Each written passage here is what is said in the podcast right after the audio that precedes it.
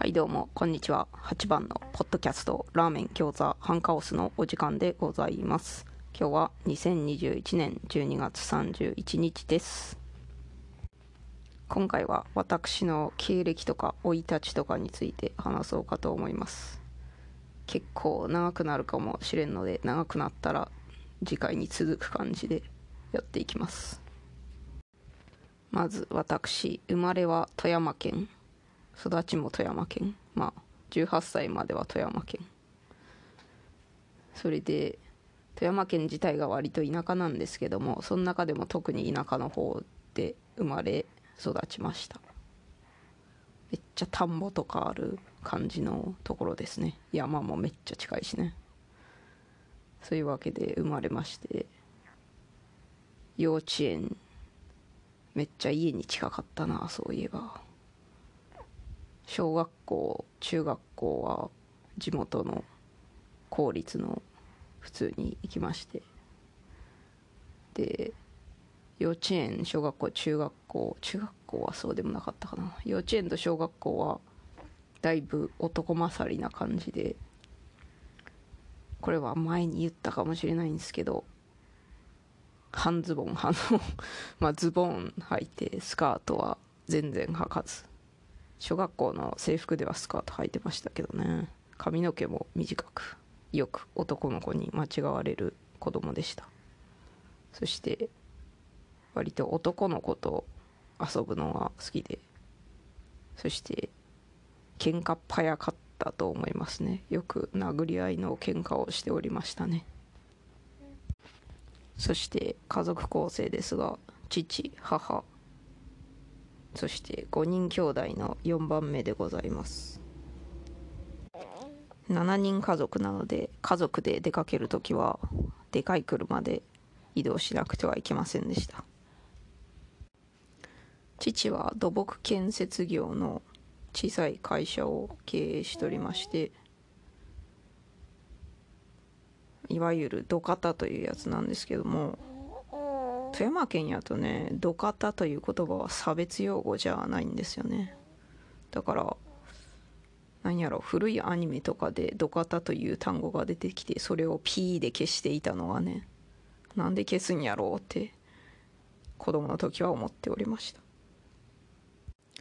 差別用語つながりでブラックっていう言葉も非差別ブラックを指す言葉で差別的な印象ある方多いかと思いますが富山県では普通になんつうんですか村とか自治区みたいな自治体とかそういうのを指すのにブラックって言ってました。富山県ねこういうなんか被差別ブラック的なことに関する情報が一切なくてだから学校で習うまでそういうものが存在するんやと知りませんでしたね。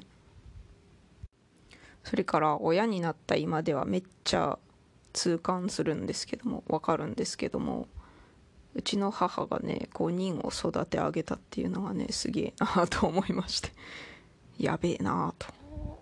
母はほとんど専業主婦やったと思いますね。その父の会社の経理とかそういうもんはやってたみたいなんですけどもそれで父はねそのその年代の父親にはありがちなんですけども家事は一切やらず育児にも非協力的でそんな環境で家を5人も育て上げて偉かったねとめっちゃ尊敬していますけどそして感謝もしております。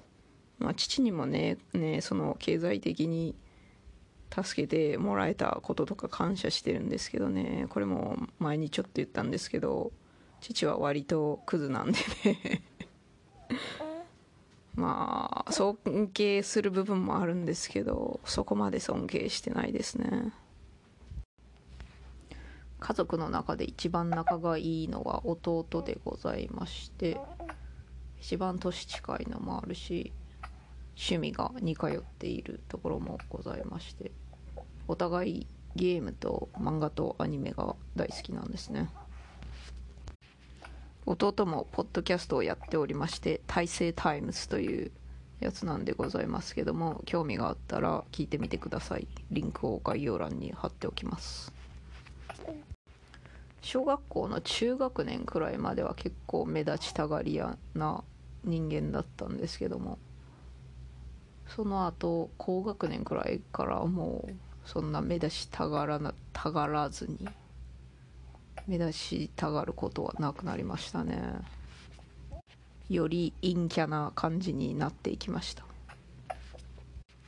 中学年くらいまでの頃はね普通に他の女の子たちもそんなにその性別を意識しない感じで楽しく遊べてたんですけどそんぐらいから他の女の子女の子らしい女の子たちはおしゃれに気を使い出したりね。男子を意識したりしたりそういうことがございまして私はそれについていけず普通に今まで通り漫画ゲームアニメに明け暮れておりましたんでそういうのが好きな人たちとつるむようになってでそういう人たちには陰キャが多いのでいや自分ももともと陰キャやったんやと思いますね。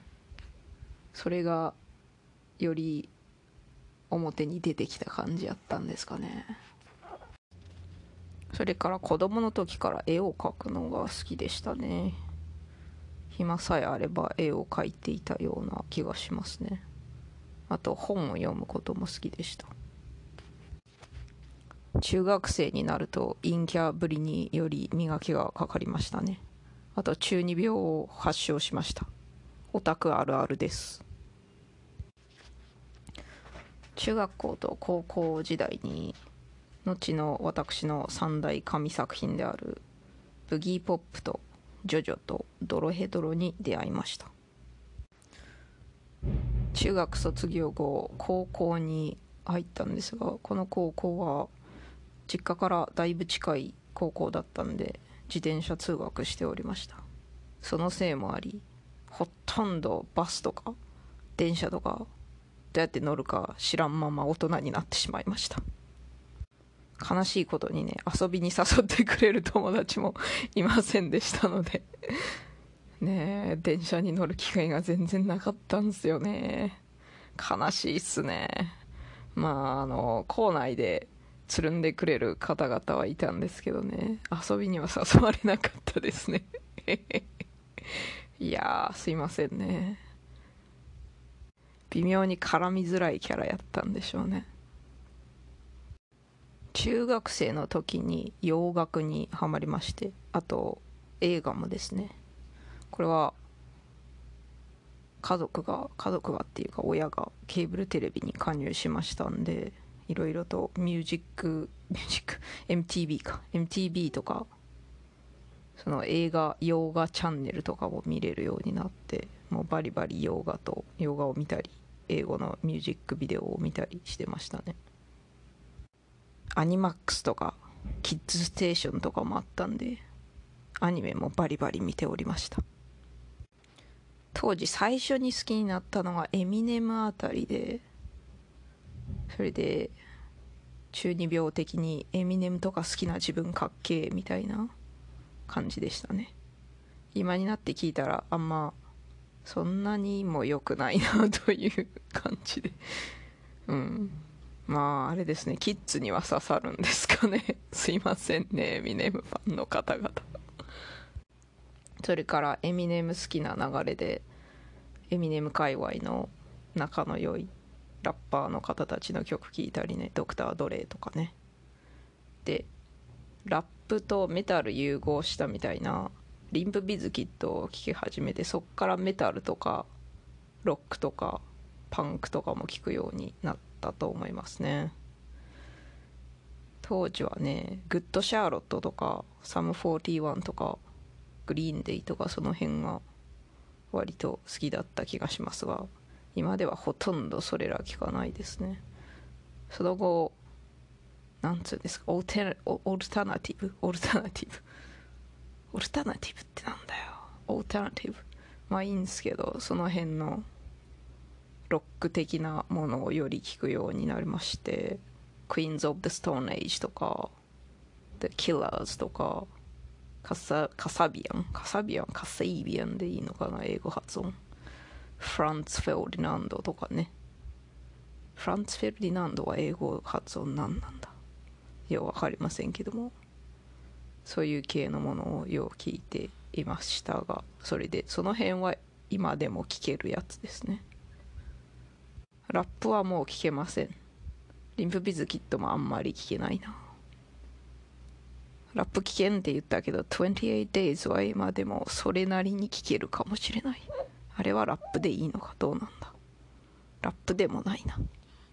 というわけで特に高校時代洋楽が大好きででやはり洋楽が好きな自分かっけえみたいなところありましたね。アホですね。やめてほしいそういうの。それで洋楽と洋画好きなこともあり英語圏に憧れを持っておりまして漠然となんか日本じゃなくて海外に行きたいなと将来は。と思っておりましたね。そっから高校在学中に高校を卒業したら日本の大学じゃなくて海外に行きたいなと。英語を勉強して英語圏で働きたいなと思っておりまして。で担任の先生にはだいぶ反対されたのですがオーストラリアのアデレードの英語学校に行くことに決めました。これはねオンラインで見つけたエージェントを経由して入学手続きとか済ませてそれで行きましたね。